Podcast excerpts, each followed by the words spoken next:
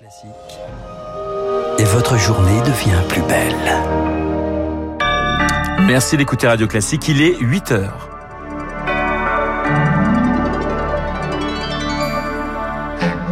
La matinale de Radio Classique avec Renaud Blanc. À la une, l'inquiétante hausse de la mortalité des nourrissons en France. La moitié des décès a lieu pendant la première semaine de vie, sans qu'on sache encore vraiment pourquoi. Ils ont négocié jusqu'au bout de la nuit, mais toujours pas d'accord ce matin entre les insoumis et les socialistes. Les négociations vont reprendre. Objectif, présenter un front uni pour les législatives. Et puis, la Cour suprême américaine va-t-elle revenir sur le droit à l'avortement? Des fuites inédites dans la presse racontent cette tentation. Le détail à la fin de ce journal. Radio Classique. Un journal présenté par Lucille Bréau. Bonjour Lucille. Bonjour Renaud, bonjour à tous. La mortalité infantile est en hausse en France. Un chiffre fait froid dans le dos. 1200 décès de nourrissons pourraient être évités dans notre pays chaque année. C'est le résultat d'une étude publiée dans la revue scientifique The Lancet. Depuis 10 ans, la mortalité infantile ne diminue plus en France sans qu'on sache vraiment pourquoi, Rémi Pfister. Près de la moitié de ces décès sont survenus durant la première semaine de vie, un taux d'enfants très fragile à la naissance deux fois plus élevé qu'en Suède ou encore au Danemark, explique le pédiatre spécialiste en néonatalité François-Marie Caron. On est le record d'Europe des femmes qui fument pendant la grossesse. C'est euh, une occasion d'avoir plus de prématurés ou plus de retard de croissance intra-utérine et ce sont eux-mêmes des enfants qui vont être beaucoup beaucoup plus fragiles. L'âge des mères, cette augmentation peut aussi venir de là. On a des mamans qui sont de plus en plus âgées pour faire des enfants et ça on sait que l'âge des mères aussi est, un facteur de risque. Hein. Et puis euh, le surpoids, pas d'explication exacte. Le problème, c'est que sur les certificats de décès des nouveau-nés, mis à part le sexe et la date, il n'y a rien. Les malformations, par exemple, ou le poids à la naissance ne sont pas précisés, regrette le professeur Martin Chalumeau, pédiatre et co-auteur de l'étude. Est-ce qu'il y a eu des malformations? Est-ce qu'il y a une prématurité? Euh, Est-ce que c'était une mort subite ou des choses comme ça? Ça, on ne sait pas du tout. Donc, ça augmente, c'est historique, et l'ampleur par rapport à d'autres pays est très inquiétante. La première action, c'est il faut qu'il y ait l'organisation d'un recueil de données pour tous ces décès entre 0 et 365 jours. Là, on peut pas rester à l'aveugle. Difficile dans ces conditions d'y voir clair et de faire de la prévention pour infléchir la tendance. Mais une chose est sûre, la France manque cruellement de médecins spécialisés en néonatalité pour assurer les accouchements difficiles. Ils sont 20% de moins qu'il y a 10 ans. Le décryptage de Rémi Pfister. Quel impact a eu la crise sanitaire cette fois sur la santé mentale des plus jeunes? Eh bien, Santé publique France lance une vaste étude nationale auprès de 30 000 enfants âgés de 3 à 11 ans de la petite section au CM2. Objectif, analyser leur niveau d'anxiété post-Covid. Allez, on ouvre la page politique de ce journal. Entre les insoumis et les socialistes, les tractations se poursuivent en vue, bien sûr, des législatives. Les discussions doivent reprendre ce matin après une longue nuit de pourparlers. Les négociateurs débattent entre autres du partage des circonscriptions et notamment de la répartition géographique. Lauriane Tout-le-Monde a suivi cette longue nuit d'échanges pour Radio Classique. La nuit de noces avec les écologistes passés, c'est un long, très long dîner de famille qui s'est tenu hier soir à la table de la France Insoumise. Mais forcément, ça prend du temps. Euh, ça fait longtemps qu'on s'était pas vu et qu'on s'était pas parlé. Au menu, la nouvelle union populaire, écologique et sociale. C'est déjà assez exceptionnel. On n'a jamais été vraiment, vraiment, vraiment fâchés. Invité pour le dessert, le communiste Igor Zamekiev. Les 22 heures, on arrive seulement, on va poser tous les sujets sur la table. Le PCF qui veut sa part du gâteau lorsqu'il est question de se répartir les circonscriptions. Quel est le meilleur candidat? Pour Nous, on a mis des personnalités hein. en avant. On nous dit, bon, nous, on a pesé tant, vous avez pesé tant, alors on va se répartir les circonscriptions de telle ou telle façon. Ça, ça ne nous intéresse pas. Mais il repartira bien vite, moins d'une heure plus tard, car un convive monopolise la conversation. C'est le Parti socialiste. La direction négocie, mais au cœur du PS, des voix s'élèvent contre cette reddition face à la France insoumise. Manon Aubry, eurodéputée LFI. Ils ont de quoi s'inquiéter. On est en train euh, de créer euh, une nouvelle force. Mais rassurez-vous, notre but, c'est pas d'embarquer François Hollande, c'est d'embarquer ce parti socialiste qui manifestement a changé d'opinion sur un certain nombre de sujets. Et c'est tant mieux, on peut se retrouver. La France insoumise espère sceller l'accord aujourd'hui pour souffler les bougies de la victoire du Front populaire le 3 mai 1936. Le reportage jusqu'au bout de la nuit de Lauriane Tout-le-Monde a noté que 1000 cadres socialistes interpellent ce matin leur premier secrétaire, Olivier Faure. Il lui demande de refuser une alliance en forme de reddition. Pour eux, le parti radical de gauche, lui, a déjà rejeté tout projet d'accord. Il fera cavalier seul aux législatives.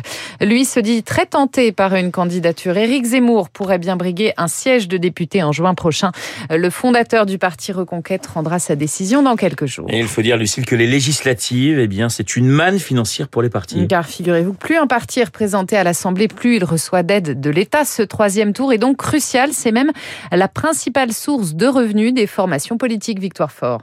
Aux dernières législatives, c'était 66 millions d'euros par an à se départager. La formule un peu complexe comprend un pécule en fonction du nombre de voix récoltées et surtout 37 280 euros par an pour chaque député élu. En 2017, La République En Marche a récolté plus de 7 800 000 voix, quelques 300 députés. Cela lui rapporte 21 millions d'euros par an. Ceci explique donc cela. À gauche, un accord pour les législatives, c'est aussi une question de survie financière.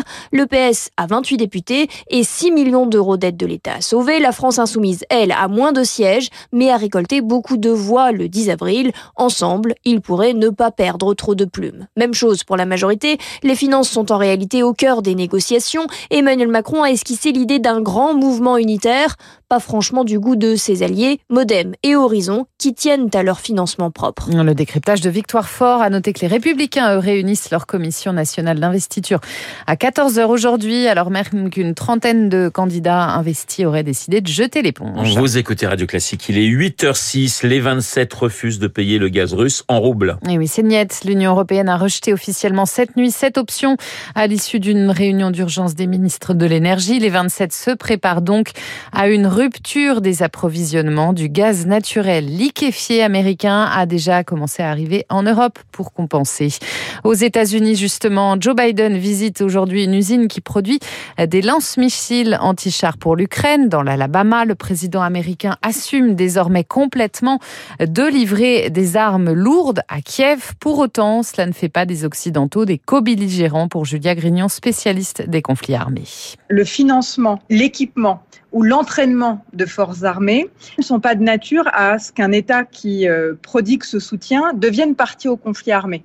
Il faudrait pour ça qu'il y ait une intervention directe dans la planification des opérations militaires et donc euh, la livraison d'armes, quel que soit le, niveau qu'elle puisse euh, atteindre, elle n'est pas de nature à changer l'implication des États qui fournissent ces armes à l'Ukraine aujourd'hui. Des propos recueillis par Azaïs Peronin, Washington, qui accuse Moscou par ailleurs de vouloir annexer les deux territoires séparatistes pro-russes de Donetsk et Lugansk dans l'est de l'Ukraine en fabriquant de toutes pièces des référendums pour la mi-mai. Sur le front, les frappes ont repris hier sur Odessa. Un tir de missile a fait au moins un mort, un adolescent de 15 ans. Kiev espère également pouvoir reprendre aujourd'hui l'évacuation des civils à Mariupol. Et puis le Premier ministre britannique Boris Johnson s'adressera aujourd'hui au Parlement ukrainien par visioconférence. C'est une première pour un dirigeant occidental. Depuis le début de la guerre, il doit annoncer 300 millions de livres d'aide militaire. Euh, Lucie, la Cour suprême américaine tentait de revenir sur le droit à l'avortement. Et selon le journal Politico, la plus haute institution judiciaire des États-Unis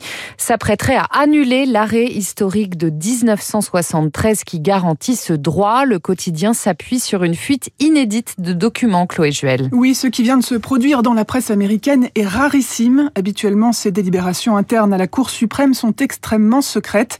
Là, le quotidien Est parvenu à se procurer l'avant-projet d'une décision rédigée par un juge conservateur. Ce texte doit encore faire l'objet de négociations d'ici le 30 juin. Rien de définitif donc pour l'instant, mais le journal croit savoir que quatre autres juges conservateurs se seraient rangés derrière l'avis de ce magistrat. Alors quelles conséquences sur le droit à l'avortement? Dans le cas où cette conclusion est retenue par la Haute Cour, chaque État sera libre d'autoriser ou non l'avortement. Si l'on se base sur la configuration politique actuelle du pays, la moitié des États pourraient ainsi interdire la procédure sur leur sol.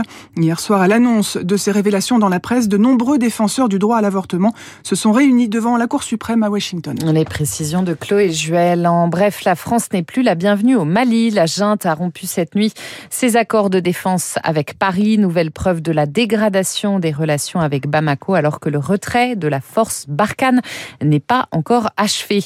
La France qui gagne 8 places dans le classement annuel de la liberté de la presse de Sans frontières.